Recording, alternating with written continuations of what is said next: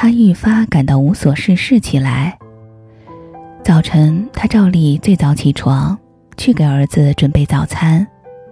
儿子照例要在床上赖上五分钟，这五分钟，他便去洗手间，给儿子温好洗脸水，挤好牙膏。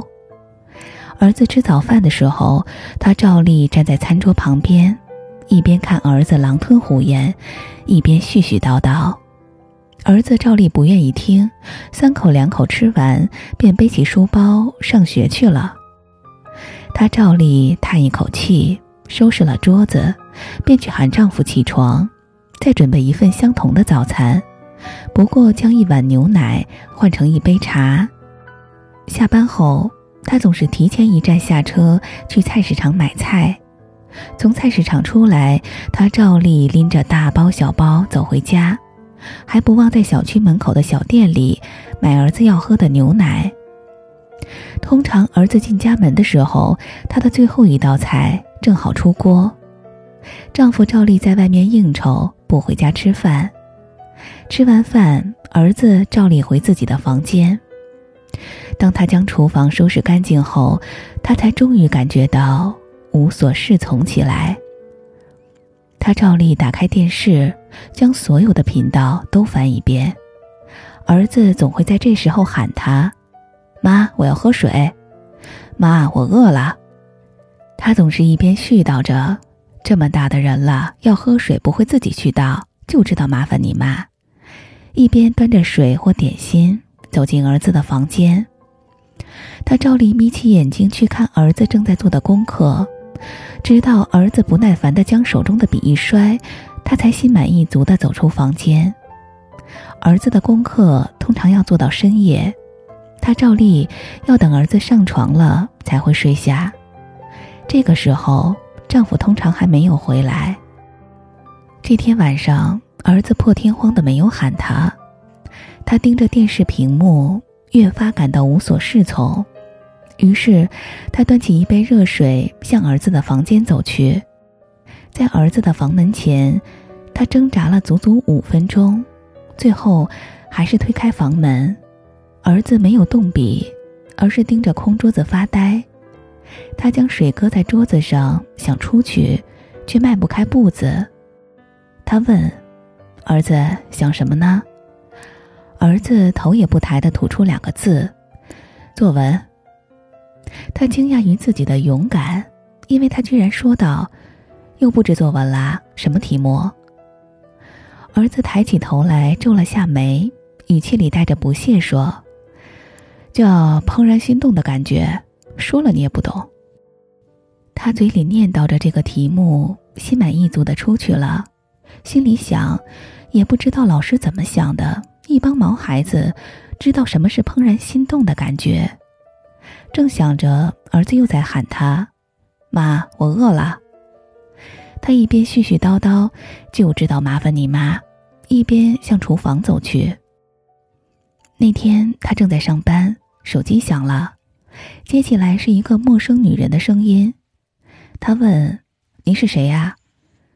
那头不肯直说，只是一边说：“你猜猜。”一边笑，他有些恼了，想挂电话，那头却突然嚷起来：“慧茹，我是文丽，陈文丽呀！”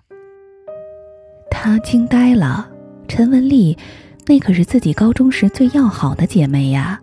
高中毕业，她便到南方念书去了，一眨眼，足足有二十年没有联系过了。两个人絮絮叨叨说了不少当年的事儿。又讲如今同学们的现状，他一边听一边点头大笑，或是摇头叹息。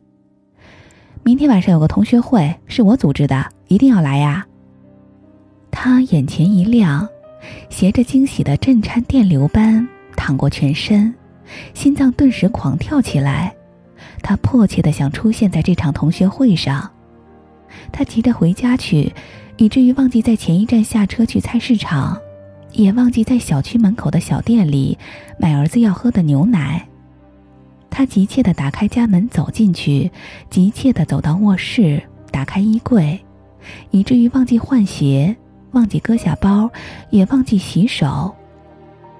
他在衣柜里翻了半天，找出几件自己许久不穿的衣服，又仔细想了想，觉得该找一双长筒靴子来配。取那双靴子颇费了一番功夫。他几乎将整个人塞到床底下，才够到那个布满灰尘的暗红色的鞋盒。黑色的长筒牛皮靴子还是八成新，他便欢喜起来。他将靴子收进鞋盒里放好，再将翻出来的鞋盒一一放回到床底下。最后一个鞋盒不大，却格外重。他好奇地打开来。在几本旧书的下面，他发现一本厚厚的笔记本。这是他高中时的日记。随便翻开一页，他便看到了一句话：“看到林老师走上讲台的身影，我怦然心动。”他将日记本啪的合上，放回鞋盒里，又弓下身子，将鞋盒塞回床底下。他全身都热了起来，脸也在发烫。当年自己也真是大胆，什么话都敢往日记里写，怦然心动，居然用在老师身上。想起怦然心动，他却猛然想起儿子的作文，便又想到儿子也到了会怦然心动的年纪了吧。饭桌上，他忍不住偷偷瞟了儿子几眼，他将菜夹进碗里，扒饭的时候低着头不看他。他却格外的想跟他说话。他像极了一个探寻宝藏的人，每一步都得谨慎。他问：“你的作文写完了吗？都写了些什么呀？”儿子抬起头看了他一眼，不慌不忙的咽下嘴里的最后一颗饭粒，说：“瞎掰的，读一本好书，怦然心动了。”他不满意这个答复。却很满意儿子及时回答他的行为。他想将那个故事讲给儿子听，又觉得不太适合，倒不如和陈文丽聊一聊。那么，便将同学会的事情告诉儿子吧。要是能带他同去才最好。他拨开额前的碎发，迫切的笑着，正要开口，儿子却说话了：“妈，明晚要打篮球赛，早点开饭。”他的笑容短暂的僵硬了一下，然后说：“好。”他感到心里刚刚燃起的温度，突然降到了冰点。他走进厨房去刷碗，竟像喝醉了似的，有些摇晃。他很快便有了主意：早上给儿子准备好饭菜，到时候他热一热吃，想来也没有什么关系吧。想到这儿，他手底下的工作加快了。那些衣服许久不穿了，总得熨一熨。终于，他也可以在儿子喊他的时候，理直气壮地说：“就知道麻烦你妈，你妈也有事情做。”熨好衣服，已经快十点钟了。他坐在沙发上，想着第二天晚上的同学会，那种异样的感觉，波浪似的。一阵阵的往他心头涌，他忍不住又笑起来。突然，手机响了，他接通，是丈夫。孩子他奶奶这两天不太舒服，你明晚下班了过去看看。上头来人检查，我实在是走不开。他很简短的说。他感到喉咙有些干涩，但仍然说：“好，我给儿子做好饭就去。”说出这句话来，他居然感到一阵轻松，那种异样的感觉终于消失了。他发现自己并没有想象中那样失望，或许他从没有格外在意过这次同学会。他在沙发上呆坐了几秒，便给陈文丽打了电话。陈文丽絮絮叨叨了好一阵儿，极其惋惜的样子。衣服仍放进衣柜的深处。靴子装进鞋盒，放进床底下最黑暗的角落。偶尔电视剧里插播广告的时候，他也会想起一些事情来，比如，什么才是怦然心动的感觉？